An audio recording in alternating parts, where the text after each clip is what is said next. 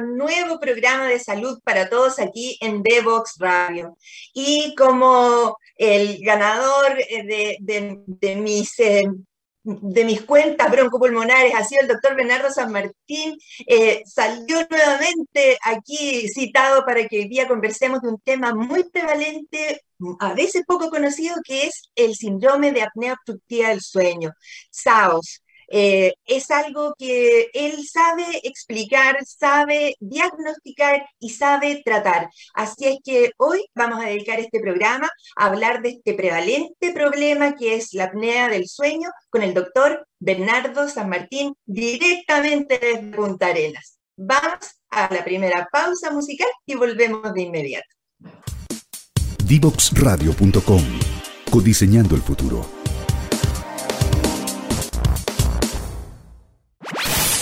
Conoce toda nuestra programación en www.divoxradio.com. Y estamos aquí conversando con el doctor Bernardo San Martín de Clínica Red Salud Magallanes, directamente desde Punta Arenas, especialista en enfermedades respiratorias. ¿Cómo estás, querido Bernardo? Muy bienvenido. Hola, Carolina. Muy buenos días a todos. Muy bien, acá muchos saludos desde el sur desde el sur-sur. Eh, y bueno, muy contento y poder eh, ayudar a aclarar las dudas sobre este tema tan interesante y tan prevalente. Claro, primero te vamos a preguntar, porque tú ya eres un panelista de nuestro programa Salud para Todos aquí en Devox Radio. Eh, primero te vamos a preguntar cómo un especialista en enfermedades respiratorias deriva eh, a un tema tan específico como este, que es el, el, estudio, el diagnóstico y el tratamiento de las apneas del sueño, que ya vamos a definir todos esos términos, pero ¿por qué tú en tu biografía te dedicaste así muy seriamente a este tema? Lo que pasa es que ah, la historia de los, de los especialistas en, regiones, que tenemos que abarcar prácticamente todos los ámbitos de la especialidad, ahí hace que uno tenga que, que dedicarse a los temas prevalentes del, del, asunto. Y en este caso, siendo el único, hasta hace poco, era el único especialista acá en la región, había que preocuparse también de este tema importante, ya uno ve en paciente que está hospitalizado de repente que baja la oxigenación en la noche mientras duerme, cuando está hospitalizado por otra patología. Entonces uno sabe que existe esta patología, sabe que se puede medir y en ese momento, cuando yo llegué acá a Punta Arenas hace 15 años ya, ya como especialista, eh, uno ve que son necesidades que no están cubiertas y que hay que hacer el diagnóstico y que existe la tecnología para hacerlo. Así que de ahí comencé yo a dedicarme primero a hacer el diagnóstico que fuera un poco más, más, eh, más expedito de los pacientes que yo veía que tenían apnea del sueño aplicar la tecnología que en ese momento venía recién saliendo, que eran los equipos más pequeños para hacer el diagnóstico.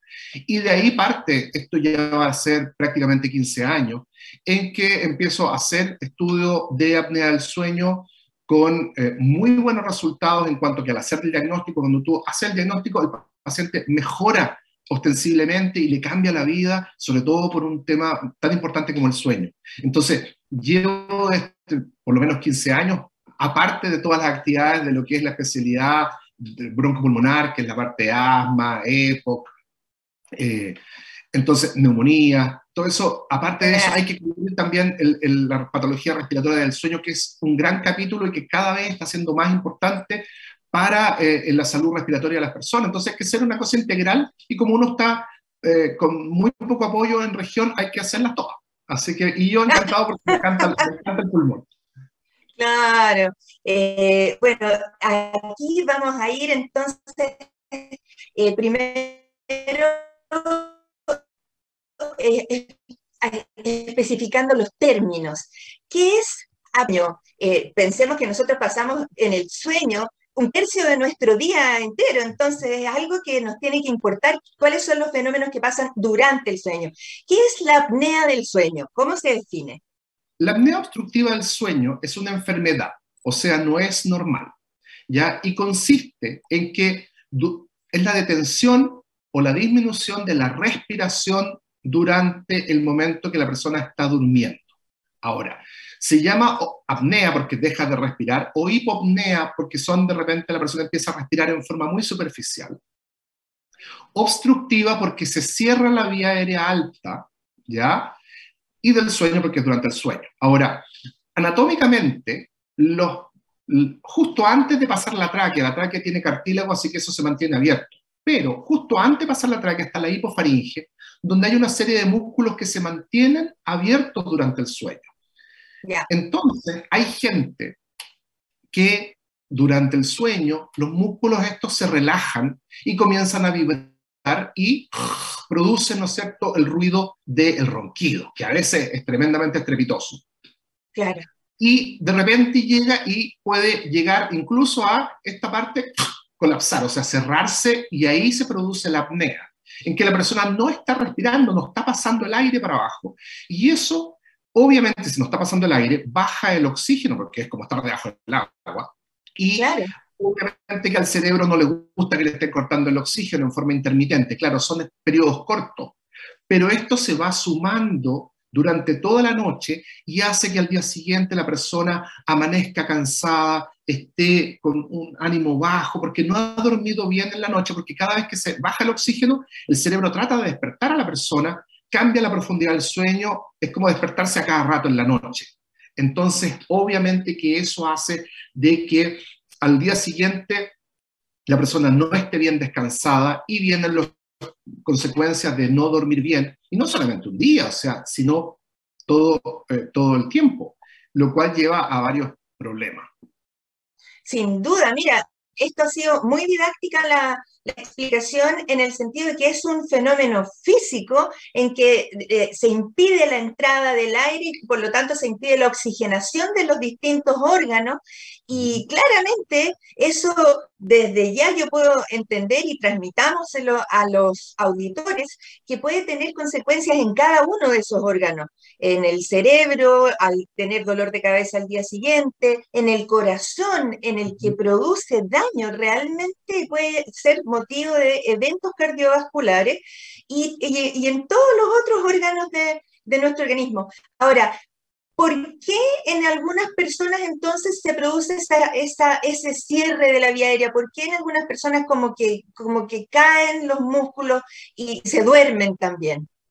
Bueno, factores de, los factores de origen de la apnea del sueño son varios, no son solamente uno, pero dentro de lo más frecuente, primero que hay un componente anatómico, o sea, las personas que son de cuello corto, que tienen una configuración de garganta más estrecha, que tienen un sueño muy profundo, o sea, que se relajan, que son de sueño pesado, como dicen.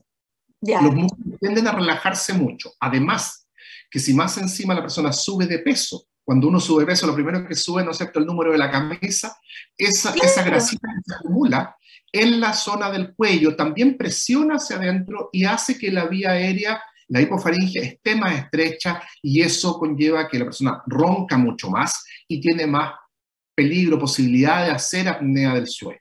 Ahora, además de eso, influye, por ejemplo, el alcohol o los relajantes musculares. Típico que la gente cuando dice que cuando, cuando está con, con alcohol, ¿no es cierto?, cuando ha bebido, ronca más. ¿Por qué? Porque el alcohol es un relajante muscular y eso produce que tenga más ronquidos y si tiene apnea es peor el tema. Los relajantes musculares, por ejemplo. Entonces, ahí, y eso sobre todo en los hombres, porque esta es una patología fundamentalmente que afecta a los hombres, más que a las mujeres. Estamos hablando más del 80% de la gente con apnea del sueño son hombres. Y oh. también la, influencia del peso. Ya el peso en una persona con sobrepeso, aproximadamente la prevalencia son un 20% sobre eso, y en alguien con obesidad es más del 50% de los obesos tienen algún tipo de trastorno ventilatorio del sueño. Y eso nosotros ahora que estamos, ¿no es cierto?, eh, con tanto paciente hospitalizado por el tema del COVID, tanta gente en el hospital y que están pendientes de la saturación, nos hemos encontrado con un montón de gente que desatura, o sea, cae la oxigenación durante la noche una COVID y que es asociado al tema de la apnea. Entonces, es tremendamente frecuente Y eso hay, es importante hacer el diagnóstico. ¿Por qué? Porque esto tiene tratamiento. No es solamente una condición que ahí quedamos, no. Esto tiene tratamiento, se trata y el, el resultado es muy bueno. Excelente, claro, tú eh, diste una cifra súper importante que en el fondo es eh, si uno investiga ciertos grupos de riesgo, como las personas con obesidad, va a encontrar una mayor prevalencia de, de apnea del sueño. Pero esto en, en, la población general, según cifras que, que, no son nacionales, desgraciadamente, porque no hay un buen registro en Chile de cuántas personas tienen apnea del sueño, pero afecta cerca del 4 o 6% de la población según si son hombres o, mujeres. Eh, el problema de esto es que el deterioro cognitivo, en la falta crónica de sueño, esos despertares o micro despertares nocturnos, si, si son en un conductor de la locomoción colectiva, por ejemplo, nos pueden afectar a, a, a todos, a, muchas más personas. Eh, incluso eh, el, tal como tú dices, el uso de los hipnóticos para, para dormir, el uso de alcohol concomitante y otros, y otros y otras drogas también u otros fármacos eh, pueden empeorar esa, esa combinación. Eh, en, en, Chile, la encuesta nacional de la salud ya incluye algunos datos sobre, sobre apnea del sueño. Hasta donde sé yo, no hay, porque habría que medir a nivel poblacional eh, la prevalencia de esto. ¿ya? Ya existen sí grupos eh, en Santiago, ¿no es cierto?, que están preocupados del tema, ya hay comisiones de patología del sueño en la sociedad respiratorio, que eso ya es, es tema de preocupación, pero el problema del examen es un poco complicado porque hay que tener al paciente y medir cómo duerme durante toda la noche, ya sea con polisomnografía o poligrafía, que son los dos exámenes para hacerle eh, el paciente hospitalizado por lo menos la noche o medirlo durante la noche. Pero a nivel internacional, justamente como tú mencionabas, es alrededor del 5% de la población general. Ahora, 5% de la población general es como la cantidad de diabéticos. Entonces, claro. eso estamos hablando de una patología que es tremendamente prevalente y que es justamente eh, de los temas que van a llevar a preocupación, pero que, como te digo, para, para no, no, no, no estar eh, desalentado, que esto se trata y que cada vez los tratamientos son más prácticos y más fáciles para el manejo de la apnea. Pero ojo que para la población general, para la gente que está escuchando, sin apnea del sueño, primero, cuando la persona ¿cierto? ve que la persona deja de respirar. Cuando pasan más de 10 segundos, comienza a bajar el oxígeno en la sangre sin respirar. Entonces, apnea observadas por los familiares. O Segundo, sea, cuando la señora le pega el codazo. Tal cual, ese codazo que lo tienen que mover para que suelte la respiración, eso es típico y es altamente probable que sí exista una apnea del sueño. Igual hay que hacer el diagnóstico, pero, pero ya es. Pero de ver ya la falta de concentración, la falta de memoria en alguien que ya tiene historia de ronquidos, alguien que ya tiene historia de dormir mal, y a largo plazo esto tiene un, correlato estructural, o sea, consecuencia estructural en el cerebro, porque le estás suprimiendo el oxígeno en forma intermitente a las neuronas, y eso uno puede ver después cuando ya la cosa es avanzada, en la resonancia cerebral, atrofia cerebral, elementos como multiinfarto difuso, porque claro, baja el oxígeno en forma general, y eso lo vemos ya cuando son pacientes que han estado años de años sin ningún tipo de tratamiento. Entonces, hay que ponerle énfasis en eso y la prevención, que es sobre todo el tema, primero, controlar el tema del sobrepeso y la obesidad. Eso lo primero eh, que hay que decir, pero justamente estar atento porque también hay gente delgada que puede tener apnea del sueño, que ahí concurren otros factores, sobre todo el factor genético, la familia, ¿no es cierto? El tema de la calidad de los tejidos y también no olvidarse que puede haber gente que tenga problemas anatómicos, y eso también es importante, la revisión por el médico de eh, el otorrino que vea que no tenga algún tipo de problema anatómico previo, porque la gente puede roncar, pero por un problema de amígdalas grandes, ¿no es cierto?, de configuración del paladar y la, de la lengua. Eso hay que también revisarlo antes de entrar en todas estas profundidades de la apnea. Claro, ahí habría que decirle a la señora que si su marido tiene más de 65 años, que vaya con una wincha y le mida el perímetro del cuello, porque si tiene un perímetro de más de 41 centímetros, ojo, que puede ser eh, estar asociado a un mayor riesgo. Eh, solo para recapitular esta, la primera parte de la importancia del tema que estamos tratando, pacientes o personas que tienen apnea del sueño sin tratamiento, que luego lo vamos a conversar con el doctor San Martín, tienen siete veces más tasa de accidentes y cuatro veces más prevalencia de accidentes cerebrovasculares, además de, tal como decía el doctor San Martín, eh, patología cardiovascular y, enfermedad coronaria.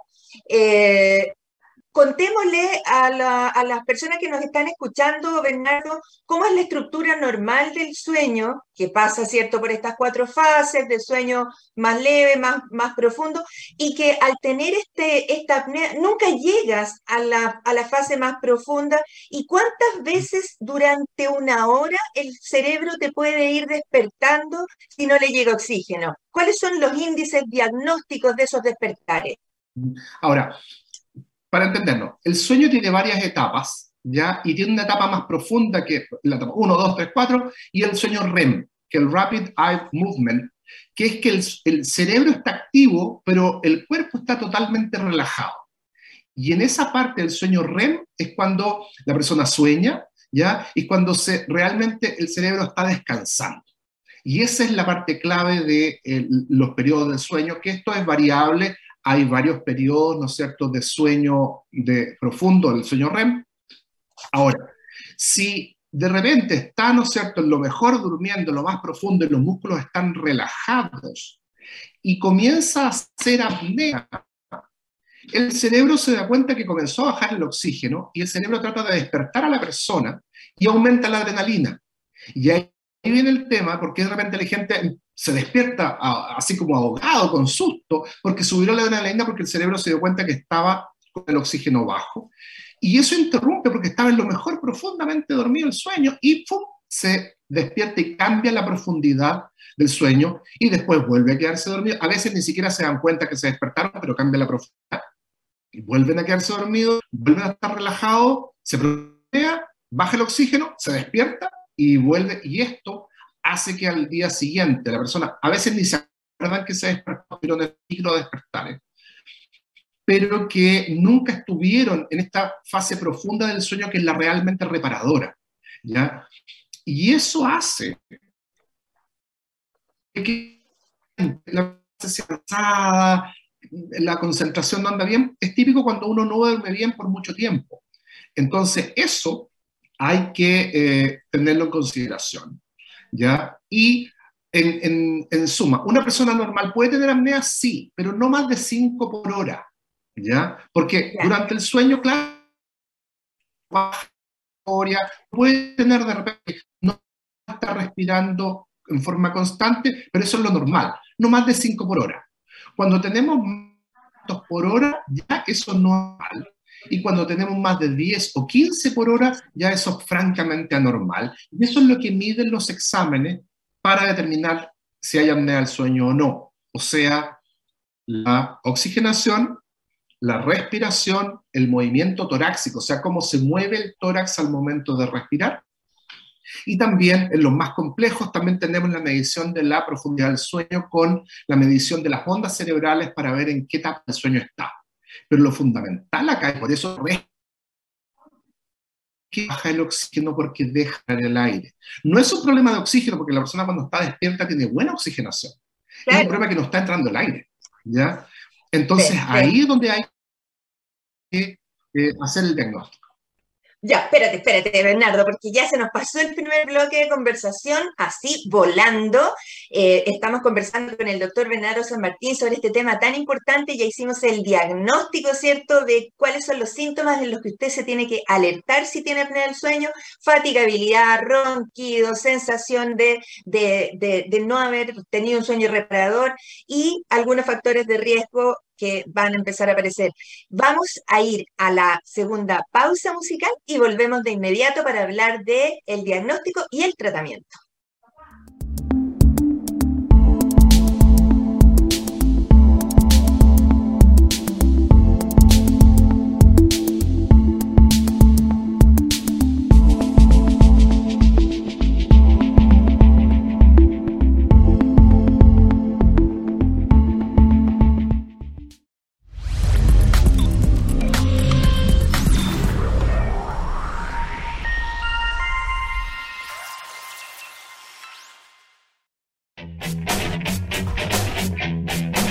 Divoxradio.com.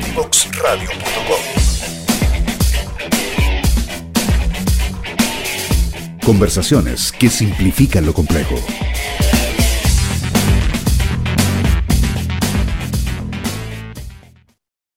Y continuamos conversando animadamente con el doctor Bernardo San Martín, especialista en enfermedades respiratorias de allá de Punta Arenas, ¿cierto? Que este, eh, eh, nos tiene entretenidísimos entendiendo este tema que es la apnea obstructiva del sueño. Querido Bernardo, eh, ¿por dónde partió el estudio? ¿Quiénes son los profesionales que tienen que estar involucrados en el diagnóstico y en el tratamiento de esta enfermedad? Ahora, todo esto partió, el sueño lo comanda el cerebro. Y los médicos del cerebro son los neurólogos. Entonces, todo esto partió porque durante el estudio de las patologías del sueño, que la gente decía que no dormía bien, que no... Se hacía estudio también electroencefalográfico para medir, como cuando le hace para la gente que estudia epilepsia, ¿no sé.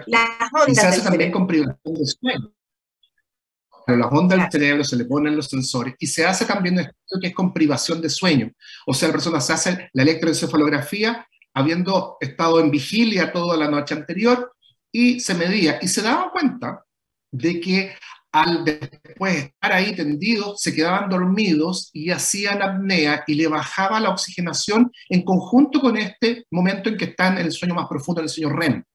Y ahí obviamente los neurólogos que fueron los primeros que unieron esto, en que había fases del sueño, en que además había detención de la respiración o disminución de la respiración y caída de la oxigenación. Y eso fracturaba la estructura normal del sueño. Y ahí viene, y por eso es que muchas veces los que partieron con esto fueron los neurólogos.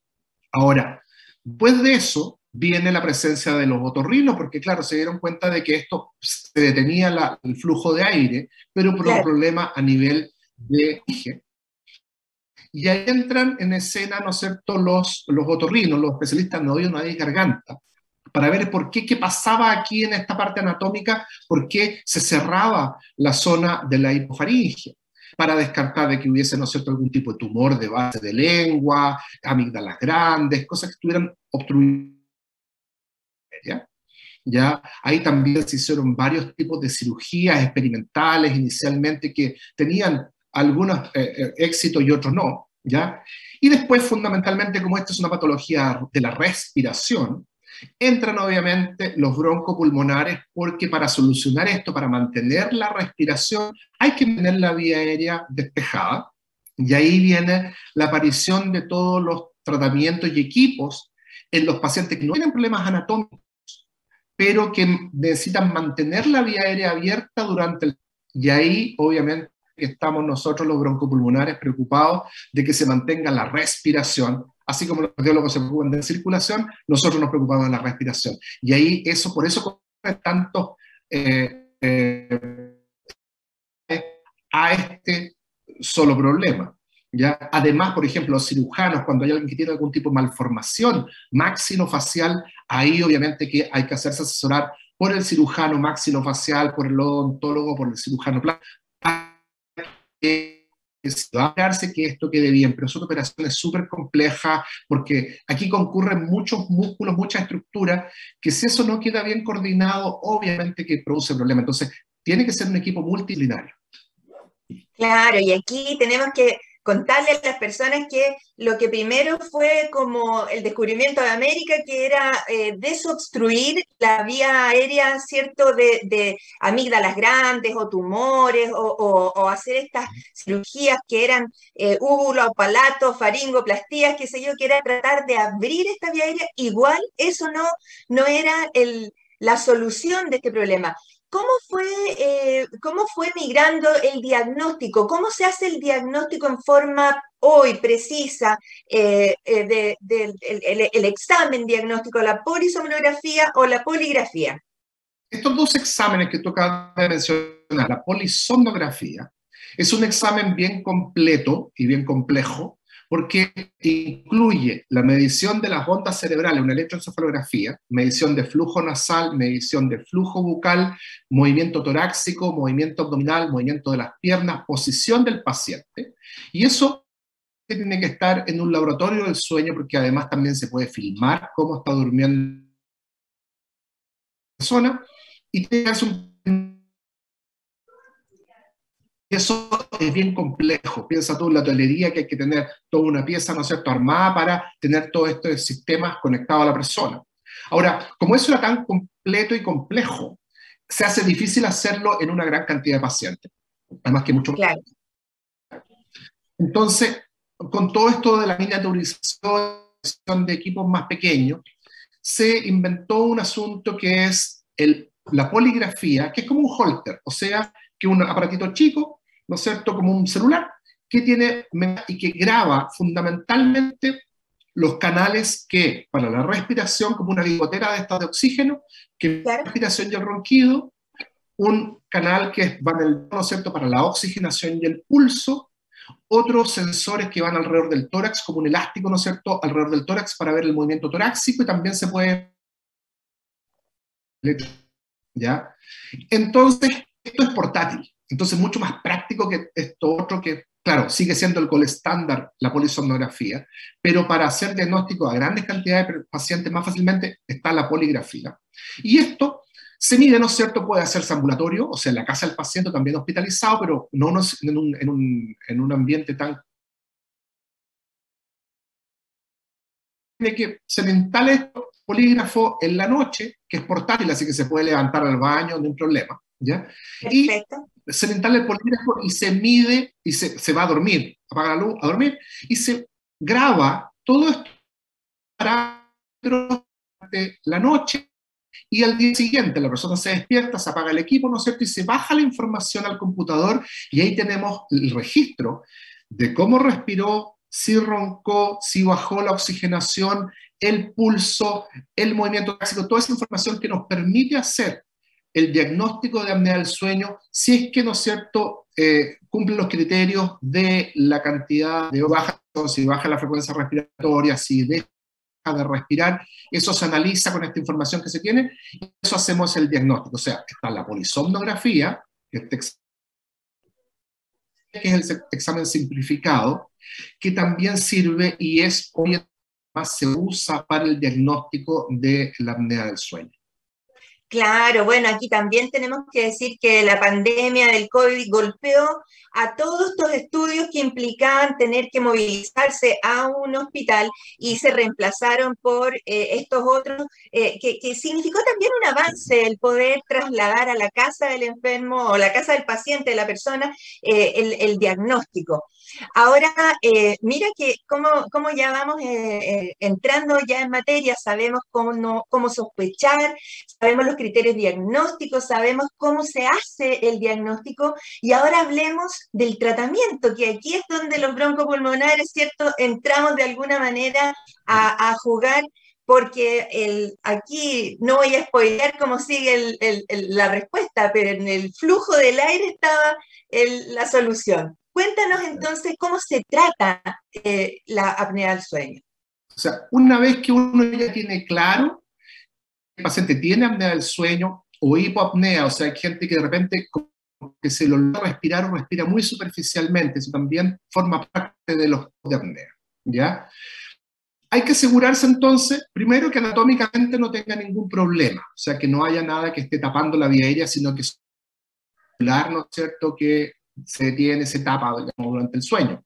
Cuando estamos seguros que la parte anatómica está bien y tenemos el diagnóstico con los índices, ¿no es cierto?, correspondientes al tema de la apnea.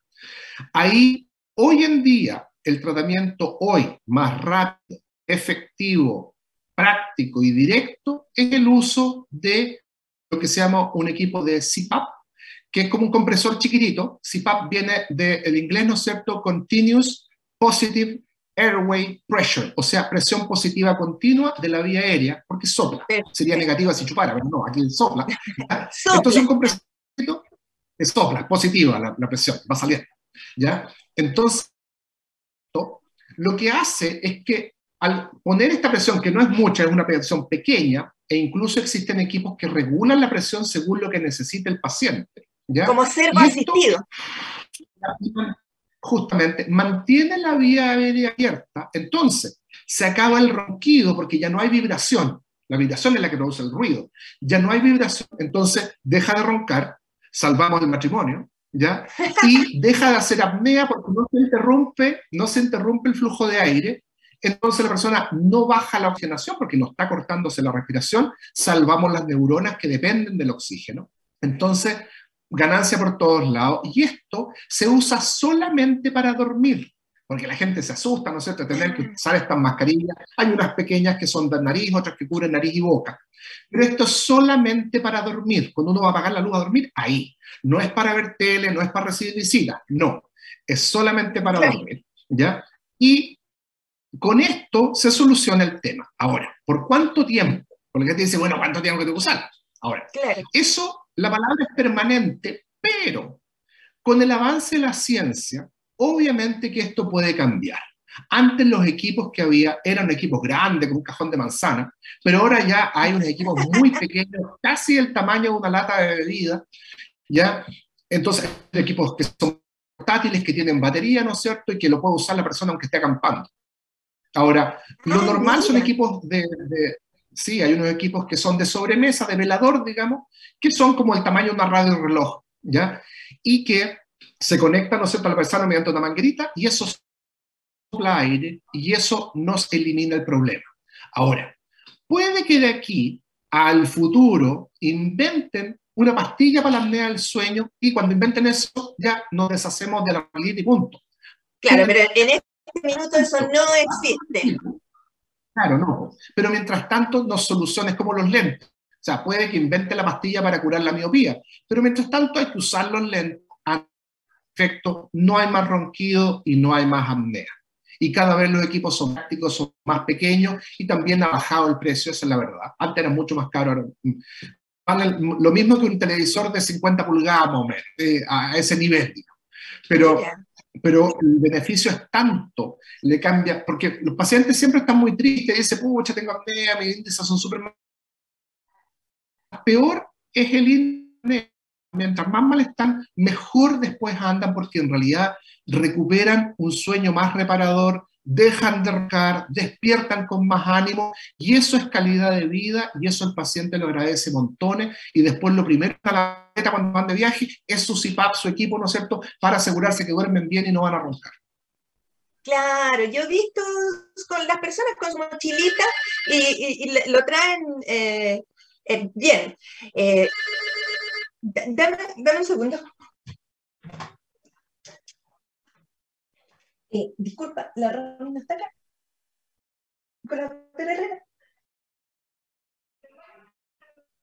No, aquí no. Ya, chao. Perdón, cosas que pasan en vivo. Eh, em, comentemos entonces esto de que si yo tengo entonces ya un diagnóstico y entiendo que mi problema es en la ausencia de flujo de aire, esta columna de aire a presión positiva que entra a la vía aérea va a hacer que me cambie la vida, me mejore la condición mental, recupere la memoria si es que no se ha deteriorado suficiente en ese momento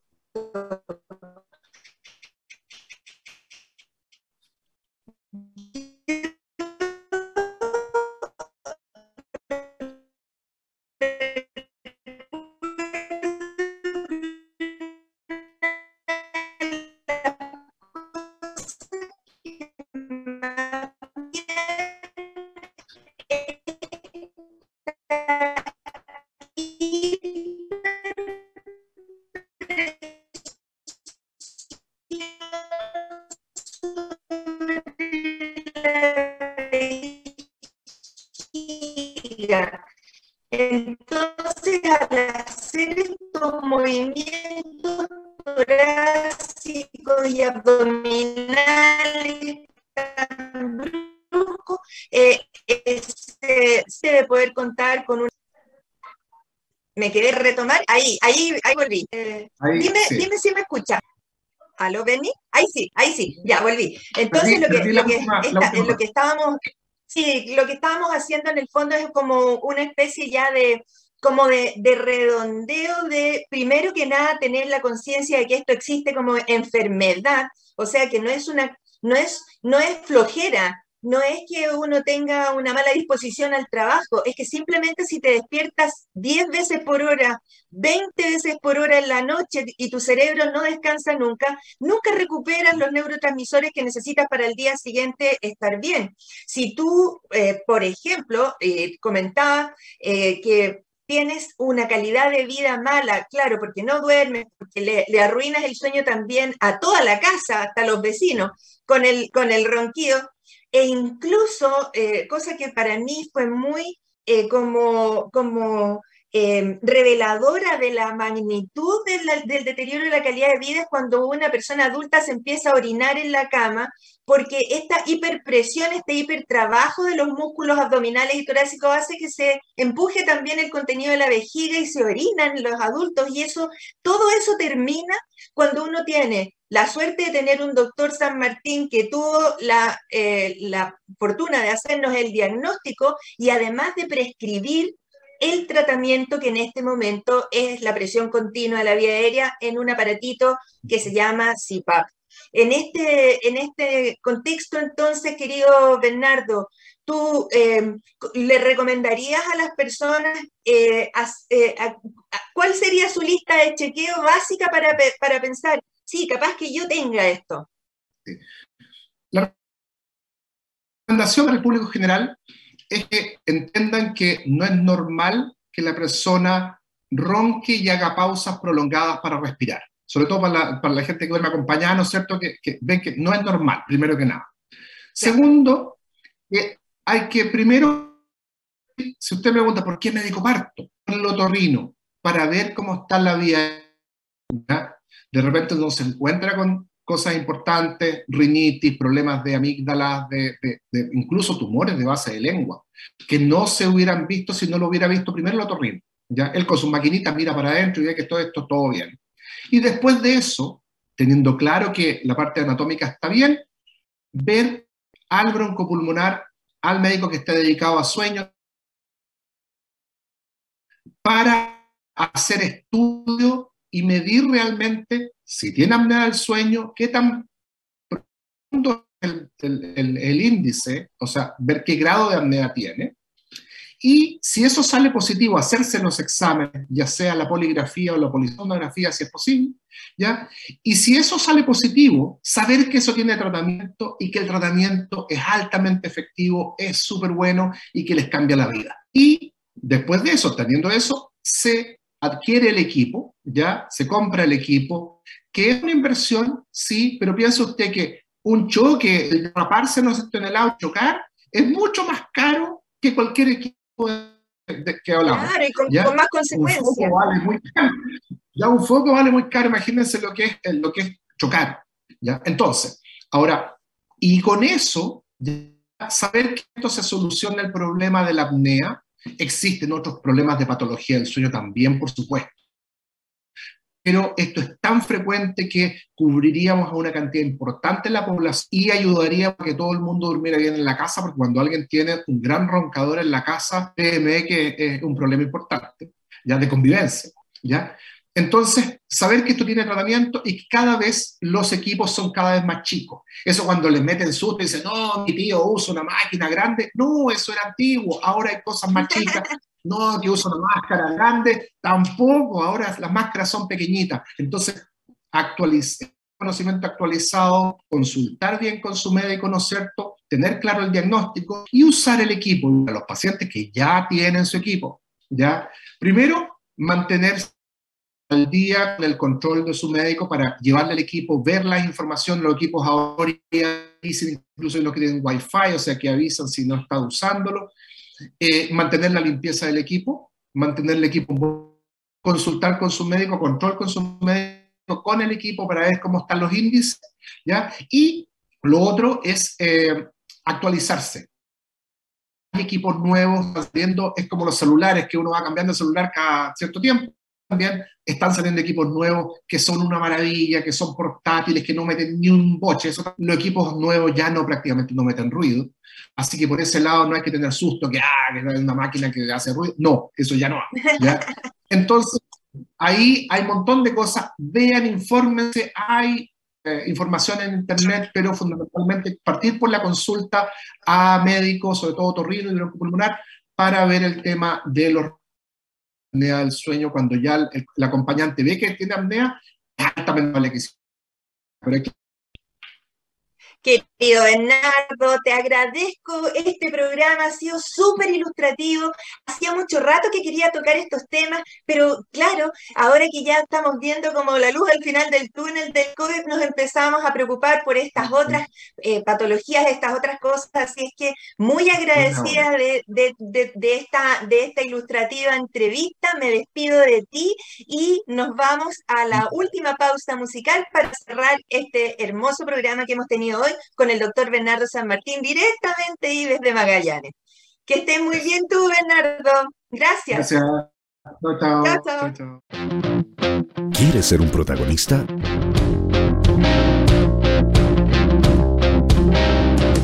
Escríbenos a invitados@divoxradio.com.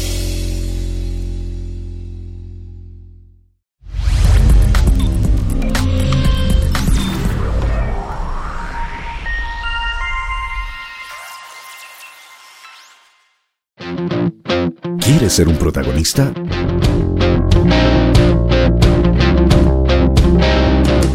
Escríbenos a invitados@divoxradio.com. Y estamos terminando este programa que dedicamos al trastorno de la apnea obstructiva del sueño, una enfermedad que afecta a casi un 4% de las mujeres y 6% de los varones. Tenemos que preocuparnos si es que despertamos con dolor de cabeza, sensación de no haber descansado, si las personas con quien vivimos nos dan codazos porque estamos roncando. Puede producir secuelas a largo plazo. Así que digamos al tiro algunas normas de higiene del sueño. Trate de no consumir bebidas gaseosas o estimulantes antes de dormir.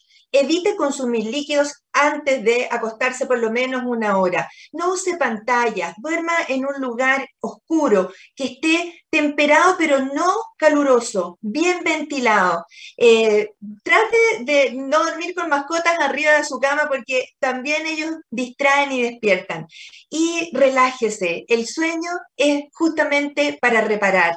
Así es que hoy hemos vuelto a contribuir con un poquito más de conocimiento sobre este tema tan importante que es el bienestar, la salud, aquí en Salud para Todos de, de Vox Radio. Recuerden que todos nuestros programas están en las distintas plataformas de Internet, en Facebook, en Instagram, en YouTube, así es que pueden revisar todas estas conversaciones tan entretenidas que hemos tenido. Si usted tiene un tema que quiera proponer, llámeme ahí, comuníquese con nosotros. Vamos a conversar sobre eso. Un abrazo, que esté muy bien y hasta la próxima.